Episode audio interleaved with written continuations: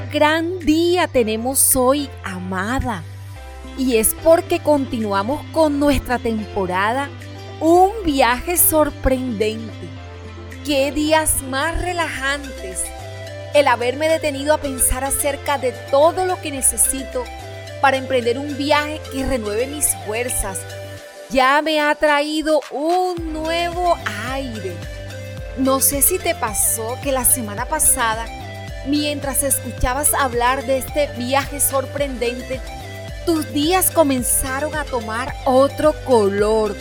Empezaste a pintarlos de colores diferentes y de verdad que fue bien, bien divertido. Pienso que es la palabra.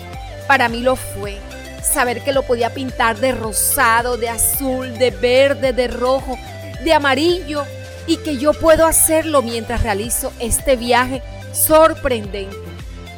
Me acercaba a la próxima estación y con expectativa pregunté cómo se llama y la respuesta fue la estación del movimiento. Empecé a imaginarme esta estación antes de llegar y cuando llegué a ella empecé a sentirme llena de mucho gozo y expectativa y el ritmo de mi actitud empezó a transformarse. Amada, qué rico es esto.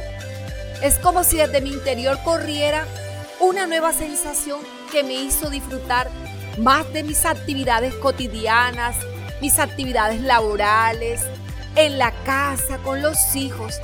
Quiero decirte que hasta mi cuerpo entró en movimiento y empecé a danzar con alegría amada. Y es que el Salmo 149 nos enseña que danzar es una expresión de alabanza a Dios, es una forma de adoración que también se utiliza para que hoy celebremos las cosas que Dios ha hecho en tu vida, como la gratitud por su amor inagotable, su protección en este tiempo de pandemia.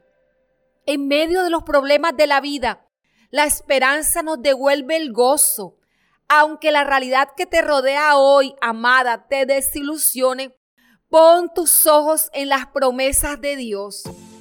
Quisiera preguntarte en esta hora, allí donde te encuentras, ¿cuándo fue la última vez que danzaste de alegría? Porque quiero contarte, cuando el arca de la alianza, que representaba la presencia de Dios en medio de su pueblo, fue transportada a Jerusalén, el corazón del rey David estaba tan lleno de gozo que dice la Biblia que danzaba con toda su fuerza delante del Señor. No le importó hacer quizás el ridículo o lo que otras personas pudiesen decir de él. Su amor por Dios le llevó a danzar con todas sus fuerzas ante Él, como un niño que baila cuando está contento. Amada, disfruta este día danzando con alegría en la presencia de Dios Recárgate de su energía y de sus indicaciones para saber qué es lo que Él quiere que hagas hoy.